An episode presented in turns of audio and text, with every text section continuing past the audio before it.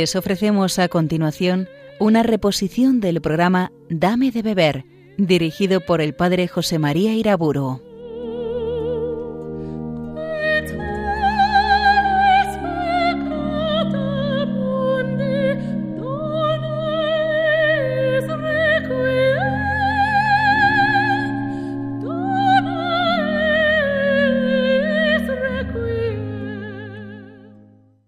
En el nombre del Padre, del Hijo y del Espíritu Santo. Virgen María, Madre del Verbo encarnado, Virgen fiel, Virgen prudentísima, Virgen clemente, Madre nuestra, asístenos en esta hora, intercede por nosotros.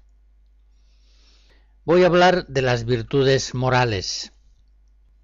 El árbol de la vida cristiana tiene a la Santísima Trinidad como raíz, a Cristo como tronco.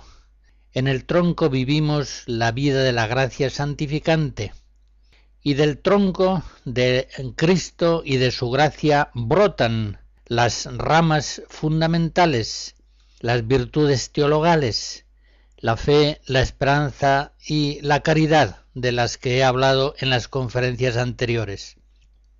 Y de las virtudes teologales brotan las virtudes morales, que dan la floración de obras buenas en la vida del cristiano.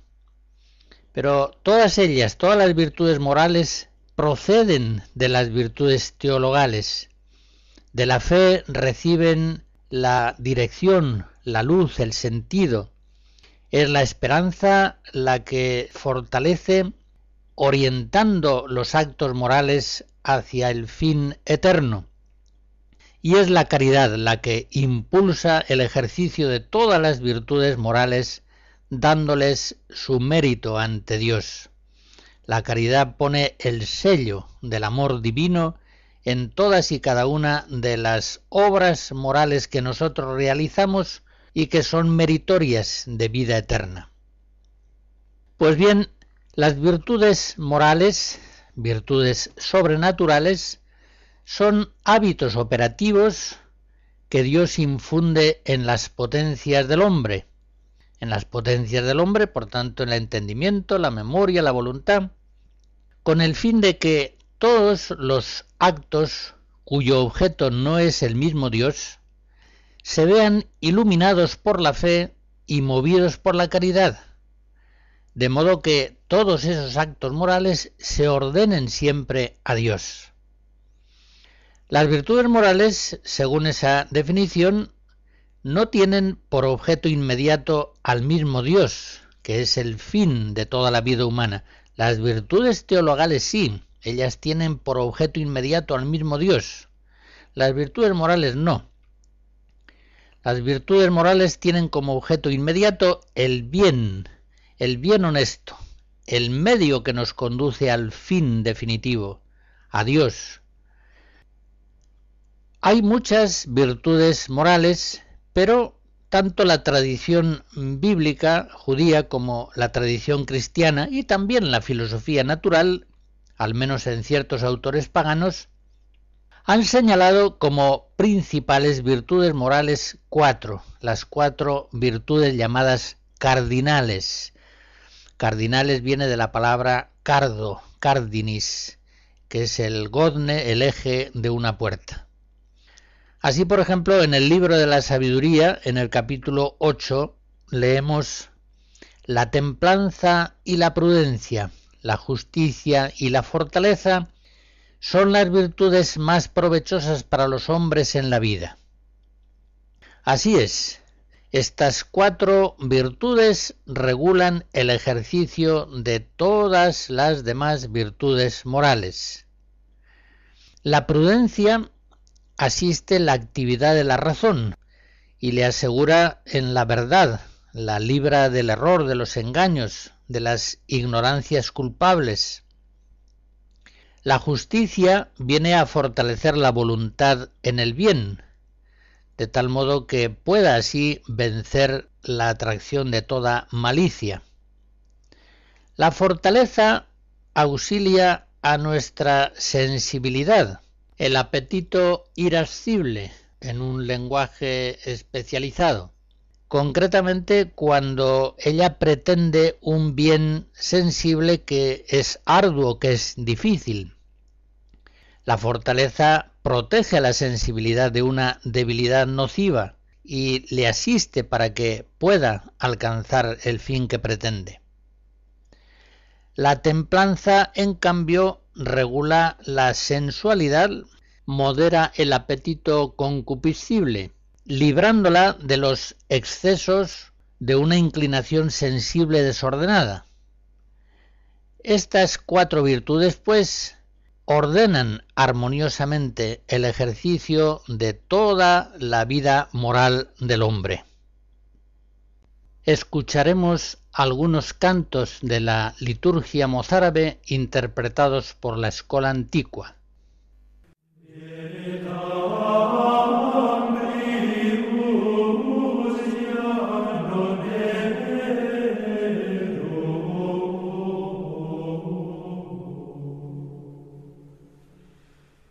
Amen.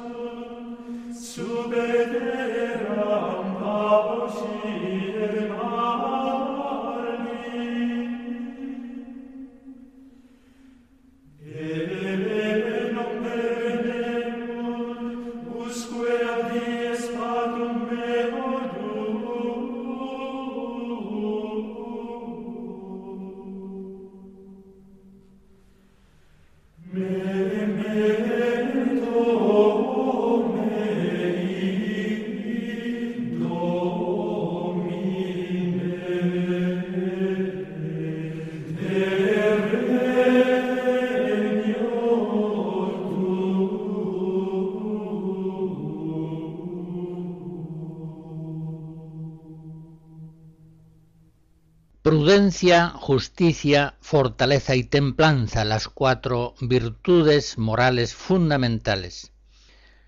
La primera, la prudencia, es una virtud que Dios infunde en el entendimiento, para que a la luz de la fe discierna y mande en cada caso concreto qué es lo que debe hacerse u omitirse en orden al fin último sobrenatural.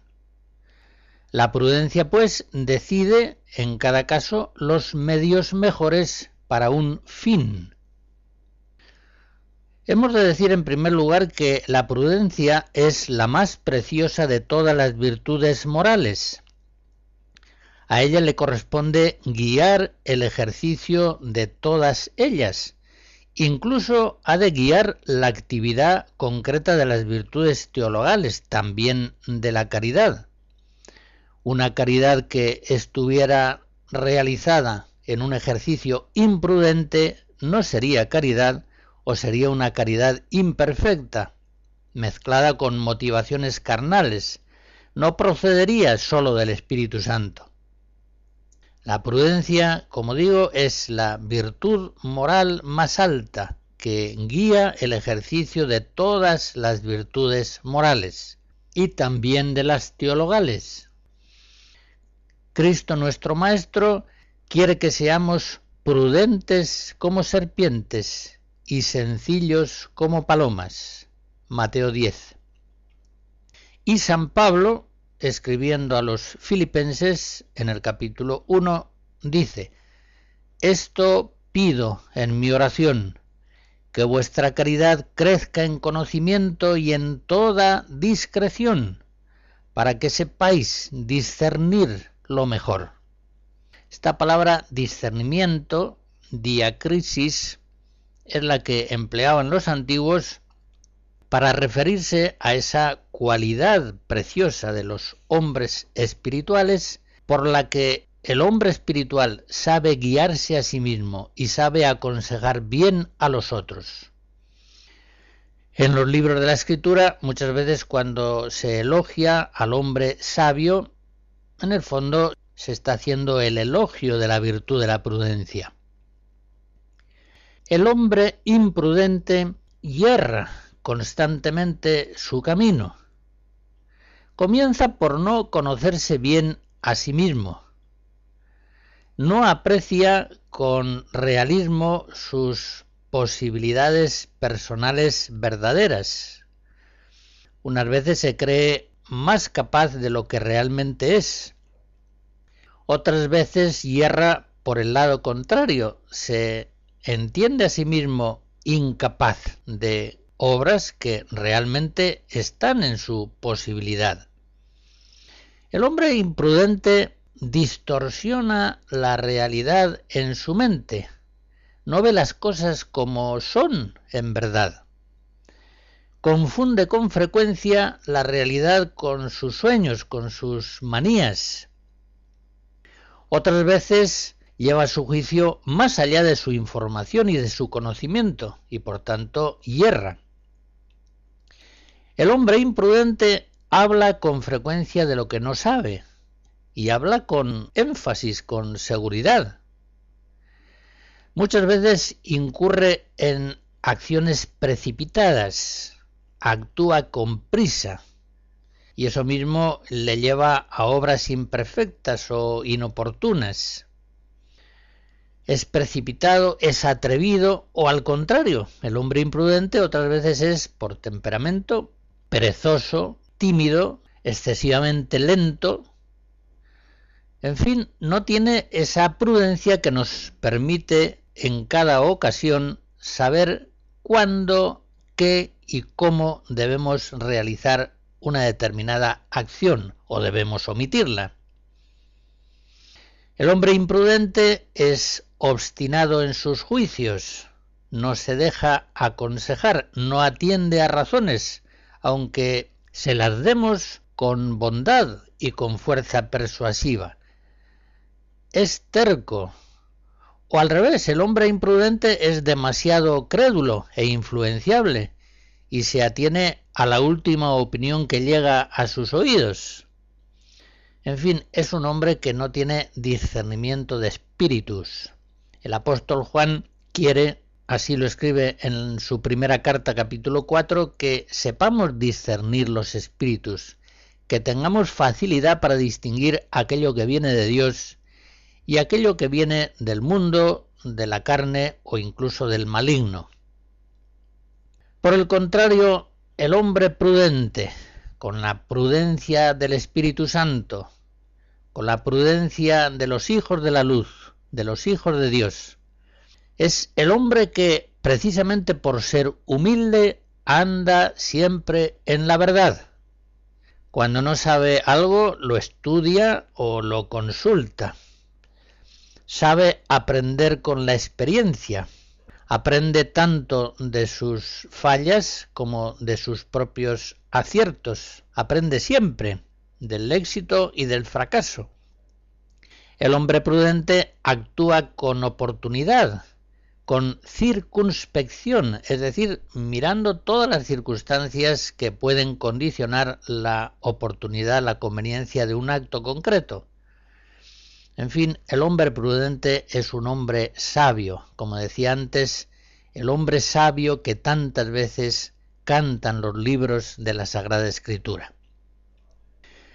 En fin, la virtud de la prudencia, siendo tan excelente y siendo la que rige el ejercicio de todas las virtudes morales, a veces es poco apreciada.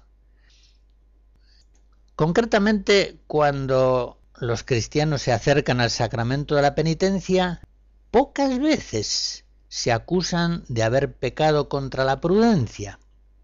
Pocas veces. Es decir, no hay una conciencia moral suficientemente despierta sobre la necesidad de cultivar esta virtud para vivirla de un modo cada vez más perfecto, de modo que ella guíe según el orden de la providencia divina, todas y cada una de nuestras obras, porque eso es lo propio de la virtud de la prudencia. Ajustar todas y cada una de las obras de nuestra vida a la voluntad de Dios providente.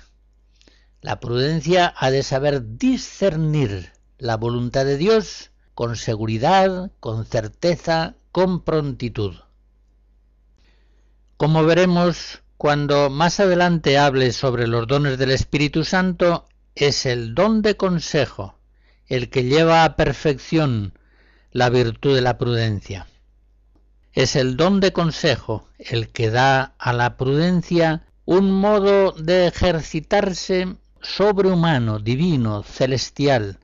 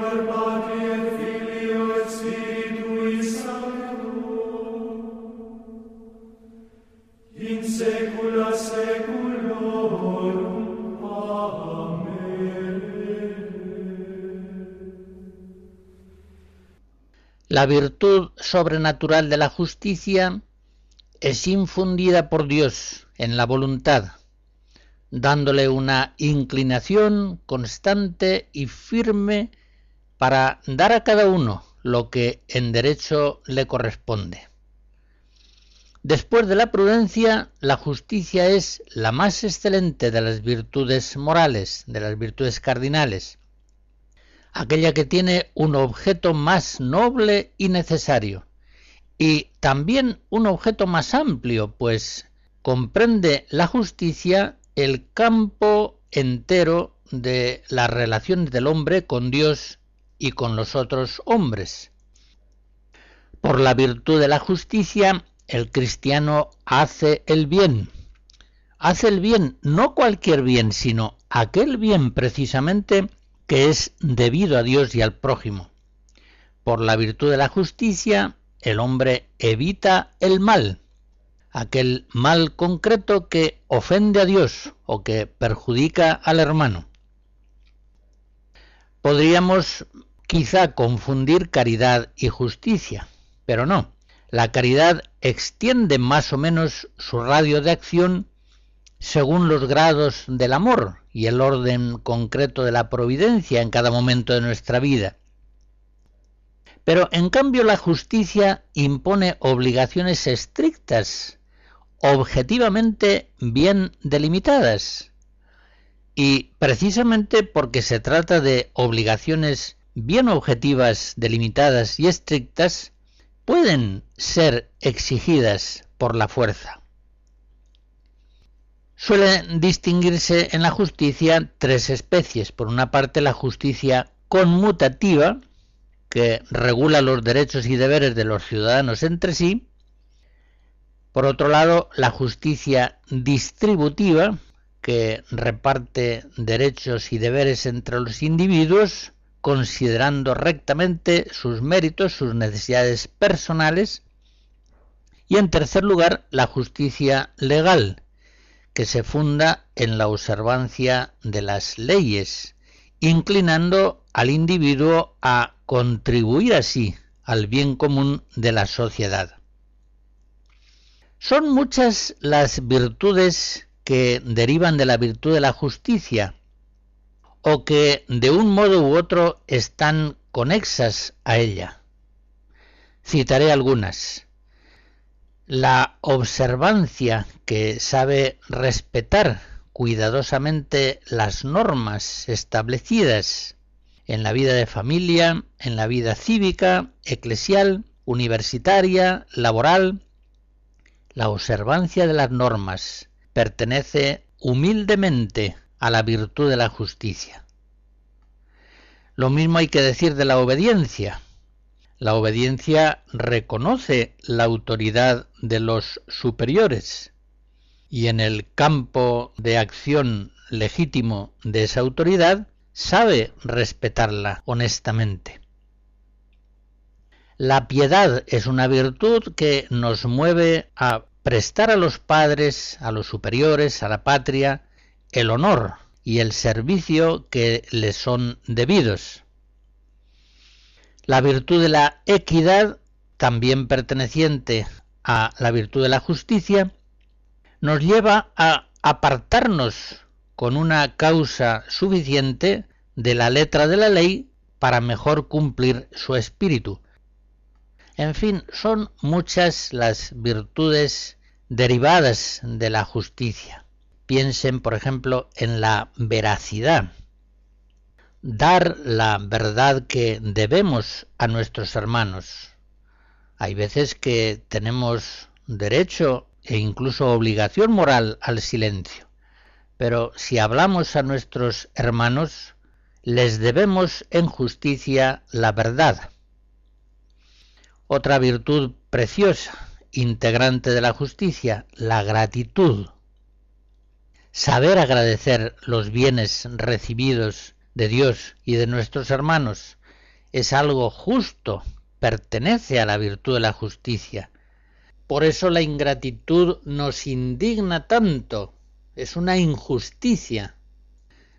Debemos exigirnos a nosotros mismos ser agradecidos, agradecidos a Dios, dándole gracias siempre y en todo lugar, porque de Él proceden todos los bienes, agradecidos también a nuestros hermanos, a nuestros padres, nuestros compañeros, nuestros superiores en la vida eclesial o civil. Pero entre todas las virtudes que se integran en la virtud de la justicia, la más alta es sin duda la virtud de la religión, por la cual el hombre se inclina a dar a Dios el culto debido, y esto lo hace mediante actos internos o también actos externos, actos de adoración, de ofrendas, de culto. Pertenece a la justicia dar culto a Dios. La virtud de la religión no tiene por objeto a Dios mismo. Eso es lo propio de las virtudes teologales. Su objeto propio es el culto que debemos a Dios. Las virtudes teologales, por supuesto, son las que imperan el acto de la virtud de la religión.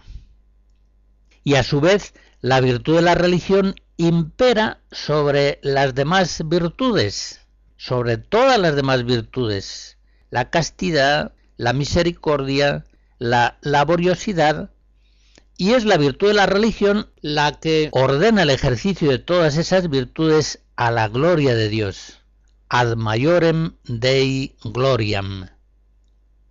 San Pablo nos dice, ya comáis, ya bebáis o ya hagáis alguna otra cosa, hacedlo todo para gloria de Dios. 1 Corintios 10. Y nosotros podríamos responderle al apóstol, es justo y necesario, es justo que hagamos todo para la gloria de Dios. Es un deber de justicia por eso aquellos que hablan, que hablan mucho de la justicia hacia los hombres, pero no dan culto a Dios, son profundamente injustos e incurren en una aberrante contradicción. Todo eso nos está mostrando que en la vida del cristiano debe haber habitualmente un amplio espacio para los actos propios de la virtud de la religión. Concretamente debe haber tiempo para el culto litúrgico, que es fuente y cumbre de toda la vida cristiana.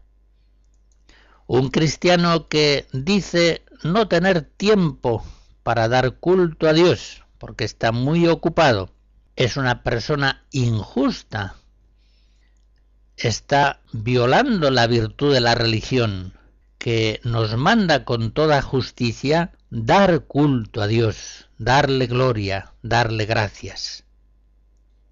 Pocas cosas deforman tanto la vida moral de un hombre como la atrofia de la virtud de la religión.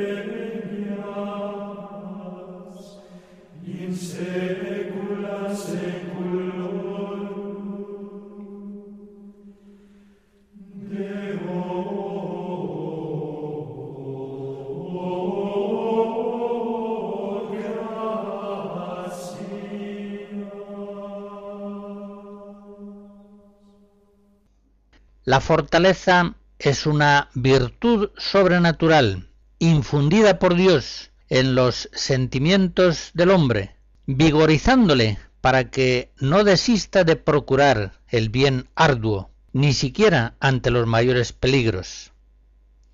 La fortaleza sabe atacar y resistir según convenga en cada momento. La virtud de la fortaleza cohibe los temores indebidos, así como modera las audacias imprudentes. Asiste, pues, al sentimiento del hombre en cuanto éste puede sujetarse a la voluntad. El acto máximo de la virtud de la fortaleza es indudablemente el martirio, por el cual el cristiano confiesa a Cristo hasta la muerte. La virtud de la fortaleza es inferior a la prudencia y a la justicia por su objeto. Pero es una virtud superior a la templanza, de la que enseguida hablaré, pues en el camino del bien es más difícil superar peligros y sufrimientos que vencer atracciones pecaminosas. La fortaleza es contraria al apocamiento, a la pusilanimidad, pero también es contraria a la presunción, a la vanidad, manteniendo al hombre en la humildad de la verdad. La fortaleza no es una indiferencia impasible, pero tampoco es una audacia temeraria. Es una potencia espiritual que da al hombre valor, decisión, aguante, constancia, perseverancia. En la escritura encontramos también muchas veces elogios del hombre fuerte, que sabe vencer la fascinación de atractivos que le alejarían de su deber, como también sabe superar dificultades, amenazas, sufrimientos que obstaculizan el cumplimiento de lo que moralmente debe realizar. La fortaleza tiene también otras muchas virtudes anexas. Hablamos a veces de la magnanimidad que nos da ánimo grande para que nos atrevamos a obras difíciles, grandes, duraderas. La virtud de la paciencia, tantas veces elogiada en el Nuevo Testamento, pertenece también a la virtud de la fortaleza. La perseverancia en el bien, a pesar de las dificultades, la constancia en la pretensión de la obra buena. En fin, son muchas las virtudes que se mantienen y van adelante sostenidas por la virtud de la fortaleza. Evidentemente, como todas las virtudes morales, y debiera haberlo subrayado más en la exposición presente, como todas las virtudes morales, la fortaleza viene de Cristo, viene de Cristo cabeza, que fluye su virtud hacia sus miembros. Por eso, hablando de la fortaleza, dice San Pablo en Romanos 8, en todas estas cosas vencemos por aquel que nos amó. Y en Filipenses 4 el apóstol reconoce también que la fortaleza nos viene de Cristo cuando dice, todo lo puedo en aquel que me conforta. Cuando exponga los dones del Espíritu Santo, comprobaremos cómo el don de fortaleza lleva a su perfección el ejercicio concreto de la virtud de la fortaleza dándole una perfección sobrehumana, divina, celestial.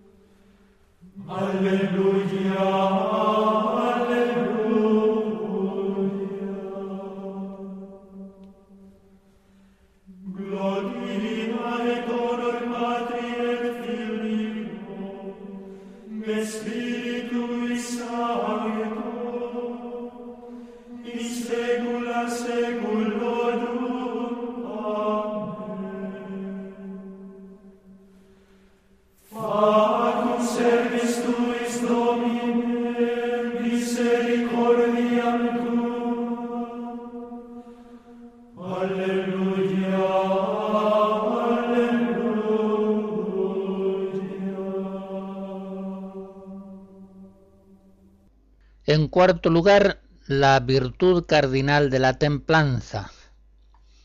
La templanza es una virtud sobrenatural, infundida por Dios en el sentimiento del hombre, para moderar en él su inclinación a los placeres. Mientras la fortaleza estimula lo que suele llamarse en teología el apetito irascible para que resista el mal o se esfuerce en conseguir el bien arduo, la templanza más bien refrena en el hombre el apetito concupiscible, refrena en él la inclinación a un placer sensitivo y sensual inconveniente. La templanza modera esa inclinación, pero no la destruye, porque el sentir, el agrado, el placer de suyo no es malo, es una cosa buena dispuesta por el Creador. Lo que hace la templanza es liberar al hombre tanto de una intemperancia excesiva como de una insensibilidad fría y dura. Ciertamente no es la templanza la más excelsa de las virtudes morales, pero no por eso ha de ser menospreciada. El desarrollo de la templanza es imprescindible, ya que el hombre no podría ejercitar sus virtudes más altas en tanto estuviera sujeto cautivo de una sensualidad desordenada. Como he dicho, sí, es cierto que la virtud de la templanza en la escala de perfección de las virtudes está en el escalón inferior, pero tendrán que reconocerme que si no superamos el escalón inferior, no tendremos acceso a los escalones superiores. Les pongo algún ejemplo. Si una persona, por falta de templanza, por falta de castidad, se ve cautiva del vicio de la lujuria, irá quizá confesándose una y otra vez, pero finalmente es posible que pierda la vida de la gracia, pierda la posibilidad de la comunión eucarística. La templanza libera nuestro corazón para el bien, para la verdad, para la docilidad a la voluntad de Dios providente en una palabra, nos libera el corazón para la plena unión con Dios. Cuando San Juan de la Cruz describe las fases diversas de la purificación del hombre, que hace posible su transfiguración plena en Cristo, sitúa, como todos los maestros espirituales, la purificación ascética del sentido en la fase inicial, en la fase previa y necesaria que permite el vuelo del espíritu, los limpios de corazón verán a Dios. Muchas son también las virtudes que integran la templanza, que se derivan de ella. La templanza modera en nosotros el vicio de la curiosidad, esa curiosidad que muchas veces en nosotros es ilimitada, una avidez insaciable de noticias, de experiencias, de viajes, de gustos nuevos. La curiosidad muchas veces hace en nosotros estragos, distrayéndonos de lo fundamental. La templanza hace en nosotros posible la pobreza evangélica, la austeridad de vida, la abstinencia en la medida en que sea conveniente, la sobriedad, en el uso de los bienes temporales. La templanza regula en nosotros el consumo, sea de comida, de bebida, de objetos, de comodidades, de viajes. Nos libra la templanza del consumismo, esa peste que tanto daño hace al hombre. Otra virtud importante posibilitada por la templanza, la castidad. La castidad con la ayuda del el pudor ordena, según Dios, todo lo que es la inclinación sexual, integrándola en las exigencias del amor a Dios y del amor al prójimo. La virtud de la clemencia también es un modo de la templanza. La clemencia sabe moderar las reacciones excesivas de indignación, de crueldad, de venganza. Otro aspecto de la templanza que muchas veces es elogiado en la Sagrada Escritura es la virtud de la mansedumbre, una palabra no muy feliz en el vocabulario castellano. Quizá hoy podríamos traducirla más aceptablemente por benignidad de corazón, en fin, la mansedumbre es la que da suavidad y paciencia al amor de la caridad. Y es una virtud muy alta y preciosa. Es esa apacella, esa esiquía de la cual hablaban los monjes antiguos, que hace posible la paz del corazón, el silencio interior, la actitud pacífica y contemplativa. En Cristo se da, una vez más, el modelo y la fuente de todas las virtudes, concretamente de la mansedumbre. En Mateo 11 se pone a sí mismo Jesús como modelo, yo soy manso y humilde de corazón. Y en Cristo hasta los actos suyos más violentos, como la expulsión de los mercaderes en los atrios del templo, Todos esos actos están sujetos por la mansedumbre al impulso de su más perfecta caridad. En la vida presente, habiendo tantas deficiencias, tantas cosas malas a nuestro alrededor, la virtud de la mansedumbre es muy necesaria. Nos permite pasar por el fuego de los diversos males sin quemarnos, sin experimentar una ira contraria a la humildad y a la caridad. Por último, quiero señalar que en la virtud de la templanza se integra también la humildad. La humildad, esa virtud preciosísima que por respeto a Dios cohibe el apetito desordenado de la propia excelencia. En la humildad hay respeto a Dios y hay también respeto a los hombres.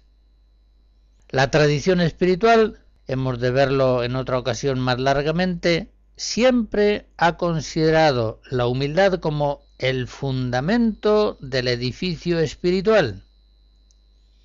Jesucristo, abatiéndose desde lo más alto de su divinidad hasta la condición humana, asumiendo la forma de siervo, la cruz, la muerte ignominiosa, es el ejemplo supremo de la humildad. Es el que nos muestra por la resurrección gloriosa el premio que la humildad merece. Jesucristo humilde al nacer en Belén, más humilde todavía al morir en el Calvario, es la fuente de toda humildad. Él nos asegura, el que se humilla será ensalzado. Lucas 14. Pues bien, esta virtud de la humildad es uno de los aspectos más preciosos de la virtud de la templanza.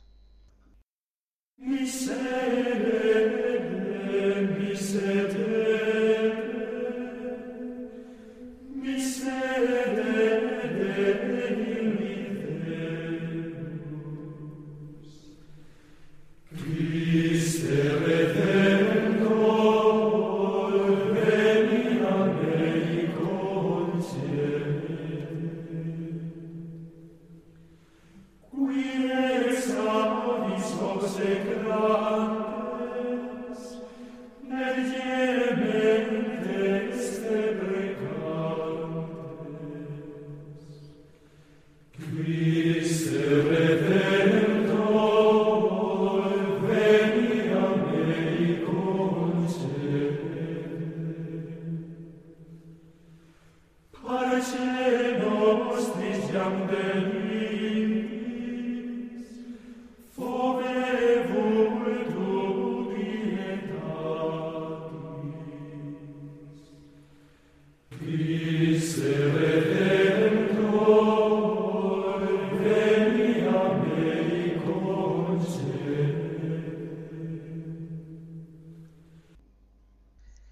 Hemos considerado en esta hora el cuadro completo de las virtudes morales cristianas, partiendo todas ellas de las cuatro virtudes cardinales, prudencia, justicia, fortaleza y templanza. La descripción quizá para algunos haya podido resultar un tanto árida. Por otra parte, algunos nombres como la mansedumbre, la piedad, la observancia, apenas tienen utilidad en el lenguaje cristiano actual, aunque no es fácil traducirlas. En todo caso, creo sinceramente que será nuestra palabra mucho más amena y iluminadora cuando trate de las virtudes concretas, de la castidad, de la obediencia, de la pobreza, etc. Por otra parte, en la descripción que hemos hecho puede darse el peligro de que las virtudes aparezcan como caminos anónimos de rectitud moral, cuando en realidad las virtudes morales cristianas son participaciones de la vida espiritual de Cristo. Al comienzo decíamos que el árbol de la vida cristiana tiene a la Santísima Trinidad como raíz, a Cristo, a la vida de su gracia como tronco, a las tres virtudes teologales, fe, esperanza y caridad como tres ramas principales, de las cuales se derivan las múltiples virtudes morales que dan en la vida cristiana la floración de obras buenas. Pues bien, en esta imagen Cristo aparece no solamente como el modelo de las virtudes, aparece también como el causante por la gracia de la vida moral cristiana en nosotros.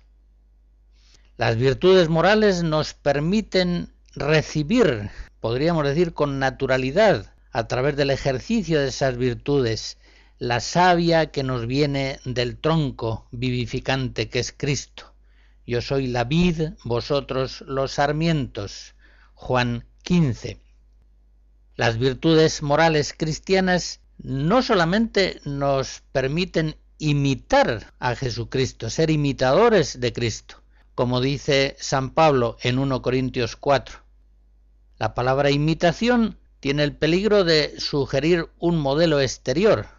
Por eso digo, no solamente las virtudes morales nos permiten imitar la vida moral de Jesucristo, sino hacerla nuestra por una docilidad activa, libre, meritoria.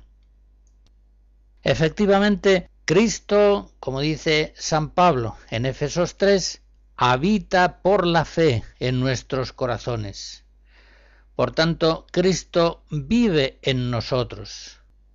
Y vive en nosotros en la medida en que incondicionalmente le dejamos pensar en nosotros, en nuestro pensamiento. Dejamos que quiera, que ame a través de nuestra voluntad. Vive en nosotros Jesucristo en la medida en que obra en nuestras obras, que habla en nuestras palabras, que recuerda en nuestra memoria, a veces tan perdida y dispersa. Por eso vivir las virtudes morales cristianas es vivir en Cristo, es dejar que Cristo viva en nosotros, es ser miembros dóciles del cuerpo místico de Jesucristo, dejar que nuestra santa cabeza vivifique con su sangre todos y cada uno de los movimientos de sus miembros propios. Hay una frase suya en el Evangelio verdaderamente conmovedora cuando dice, quien hiciere la voluntad de mi Padre que está en los cielos, ese es mi hermano y mi hermana y mi madre. Mateo 12.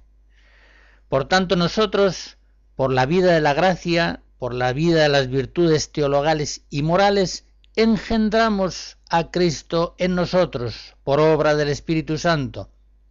De una manera semejante a la Virgen María nos hacemos madres de Jesús. Estamos pues embarazados de Cristo que vive en nosotros. Vivimos nosotros en función de Él continuamente por eso, como una madre embarazada evita todo aquello que puede ser nocivo para el niño que lleva en su seno, también nosotros evitamos todo lo que puede lesionar o disminuir la vida de Cristo en nosotros. Su presencia viva y operante arde en nosotros como una llama que ha de ser protegida, alimentada, adorada manifestada a los demás con actos de amor, con lecturas espirituales, oraciones, sacramentos, en fin, con el ejercicio de las buenas obras. Hemos de cuidar en nosotros a Jesús niño, para que crezca en nosotros y se haga plenamente hombre. De este modo, como dice San Pablo, alcancemos todos la unidad de la fe y del conocimiento del Hijo de Dios como varones perfectos a la medida de la plenitud de Cristo, y ya no seamos como niños. Éfesos 4. En este mismo sentido, seamos conscientes de que cualquier pecado cualquier infracción de las virtudes morales disminuye en nosotros a Cristo o incluso lo mata cuando se trata de un pecado mortal. Todos nosotros hemos de hacer nuestra la norma del Bautista. Conviene que Él crezca y que yo disminuya. Juan 3. Hemos de acallar nuestros pensamientos, planes, deseos, proyectos, voluntades propias. Todo eso es basura muerta, no vale para nada. Y por el contrario, hemos de dejarle a Cristo vivir en nosotros en todo momento. Porque el Espíritu, se entiende el Espíritu de Jesús, es el que da vida, pero la carne no aprovecha para nada. Juan 6. Este es el ideal del cristiano que se aplica a vivir las virtudes morales con la ayuda de la gracia. Ya no vivo yo, es Cristo quien vive en mí. Gálatas 2.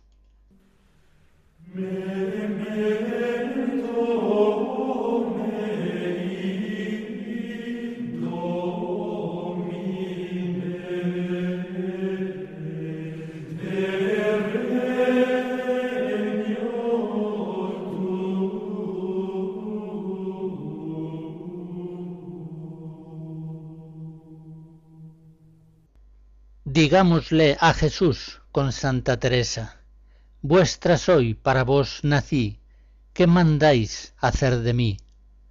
Esté callado o hablando, haga fruto o no le haga, esté penando o gozando, solo vos en mí vivid, ¿qué mandáis hacer de mí? La bendición de Dios Todopoderoso, Padre, Hijo y Espíritu Santo, descienda sobre ustedes y les guarde siempre. Amén.